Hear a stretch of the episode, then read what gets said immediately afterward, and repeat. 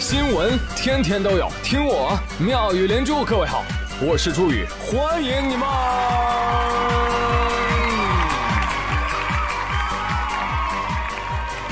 谢谢谢谢谢谢各位的收听啦！领导跟王小胖说：“你明天不用来了啊。”王小胖说：“哎，好嘞，后天见。”你后天也不用来了。哦，双休啊！傻狍子，你被开除了。羡慕我二胖，我也想不用来了呀。做梦！我最近真是不能上网哈，我一上网就发现啊，网友们一会儿去淄博烧烤，一会儿去版纳吃水，一会儿在潍坊放风筝，过两天还要回广西唱山歌。你说这个破班是不是只有我还在上？啊？请以上地方的朋友在评论区自觉发图，啊，反正我们也去不了啊，就让我们云旅游一把，好吧？也缓解一下宇哥的猪瘾，真的吃不着啊，干着急呀！哎呀，吃不着那就说说吧，啊，说说这个淄博烧烤。曾几何时，提到这个烧烤啊，你第一时间想到的可能是两大门派，第一个天山派。新疆大羊肉串，还有一个天龙北宗，东北烧烤，啊！但是最近泰山派那真是异军突起，代表门派淄博烧烤，啊！你们可能没有在山东待过，我跟你讲啊，泰山派其实内部那也是派系林立。怎么讲？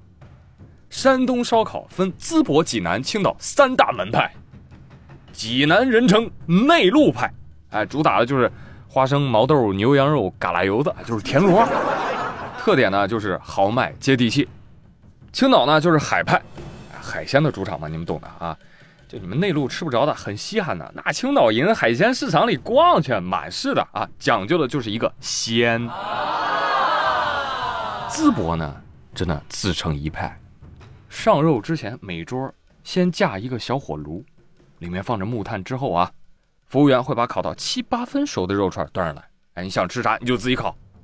烤完之后，哎，你别着急，还有一种独特的吃法，你得卷饼吃。哎，你这饼里面不仅卷烤肉，你还得卷点葱。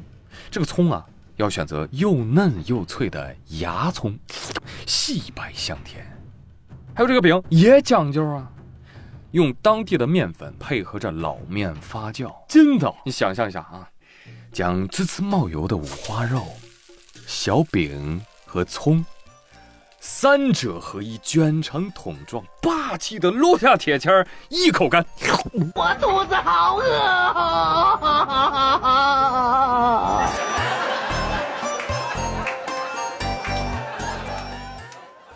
哎，你别看我说的热闹啊，淄博烧烤我压根儿就没吃过。我问了我淄博的朋友，啊。我以为是淄博最近几年才流行，结果问了他，他说他小时候就这么吃了。哎呦，给我羡慕坏了。然后我就琢磨呢，他小时候就已经这么吃了，怎么现在才火呢？哦，宣传、流量和经济大环境。其实淄博烧烤早在二零二零年就开始宣传运作了。你像音乐节上，歌手会推荐；然后在青岛啤酒节的时候呢，淄博烧烤就会搭一个快车，哎，一块来宣传。后来呢，开始有纪录片《人生一串》。去淄博拍了，B 站还有一些 UP 主，然后抖音、快手啊，还有一些短视频博主就做了一些探店，哎，逐渐、逐渐、逐渐，这个热度就起来了一丢丢，啊，然后最关键的就是这回啊，淄博市政府真的拼呐，为烧烤专门开新闻发布会，哎，全国各地的父老乡亲们。啊，接下来我们淄博将推出一系列的烧烤政策。呃，大爷来玩了。你比如说哈，设立一个淄博金炉奖，专门奖励那些呃烧烤名店；成立个烧烤协会，举办个烧烤节，哎，顺便策划策划文旅活动。哎，你比如说，我们开二十一条淄博烧烤定制专线公交，哎，再比如说，我们开通烧烤专列，火车上就给你发小礼物，哎，里面还有张地图，你打开看看，你看，这就是我们的淄博烧烤地图。下车之后，你坐哪路车，你到哪儿去吃，怎么吃，我都教给你。哎，同学。你是不是晚上还没地儿住啊？没关系啊，呃，现在我们给在校学生提供免费或者半价的青年驿站哦。什么？没钱？没钱不要紧，我们还发了二十五万烧烤消费券。来五十块钱券拿走。这还拿不下你？我这安排的明明白白啊，就差喊你宝贝儿喂你嘴里了。那除了政府，啊，很多的这个烧烤店的老板们也开始为淄博荣誉而战。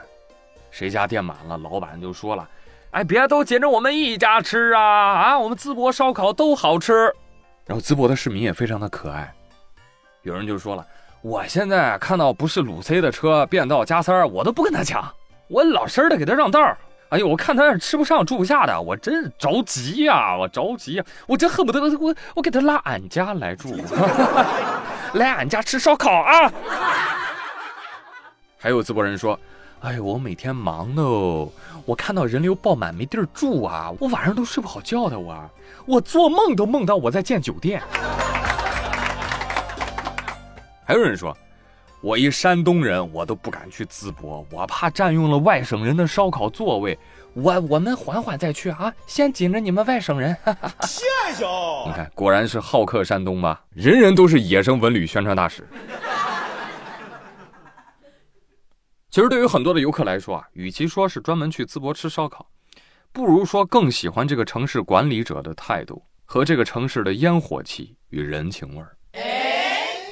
说实话，国内有好的旅游资源的城市那多如牛毛，但是能俯下身子把服务做到点儿上的城市，凤毛麟角。嗯，可以说淄博烧烤给全国的大小城市打了个样。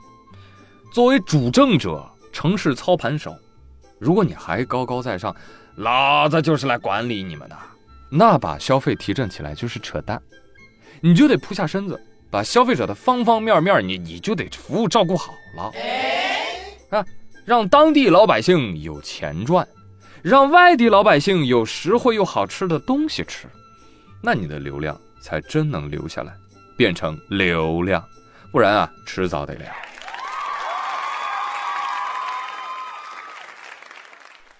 但是现在其实淄博有一个更迫切的问题，就是那来的人可太多了，可怎么办呢？四月十八号，淄博有一家烧烤店门口贴了一则通知：停业休整三天。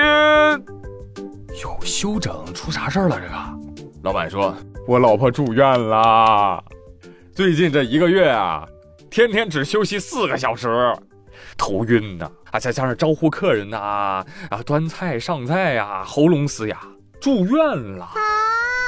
不仅我老婆店内三十多个员工累了，干不动活了，真的。”现在已经不是钱不钱的问题了，现在我们得保命啊！明白了吧？歇业三天也只是临时定的啊，三天之后还得看员工状态，不行的话，三天之后再三天，三天之后再三天。而无独有，淄博有一家烧烤店内，有个小伙火了。仔细看，这个服务员叫小黑，他戴黑框眼镜，穿黑色衣服。手戴一双灰色手套，头发是黑里发灰。原来啊，这一头乱发满是尘灰。再看他的脸，也特别的黑。原来他是非洲病没有，他就是当地人。由于他在店里负责给客人上炭火，他要烧炭吹灰，几个小时下来全身黑化。看你们一个个的那么能吃，把人家孩子给累的。哎，不过这位小哥啊，你烤的串应该很好吃，因为你已经达到了人碳合一的境界。上学的时候是考不完，考不完，根本考不完；工作了，考不完，考不完，真的考不完呐。人生横批：考来考去。啊！这也不止烧烤店啊，最近的淄博，那是出租车说。拉不完，拉不完，根本拉不完。酒店是住不下，住不下，根本住不下。店老板说赚不完，赚不完，根本赚不完。小杨说活不了，活不了，根本活不了。没有一只牲口能活着离开淄博。好了，说的我口水已经流下来了。本期互动话题，哎，你们觉得淄博这波啊，是坐稳了烧烤第一城？还是网络走红一阵风，很多网友就说了：“哎呀，你别看现在火成这样，想想去年的飞盘经济和露营经济，仿佛就在去年呐。”火得一塌糊涂啊！现在呢？哎，你怎么看呢？欢迎留言。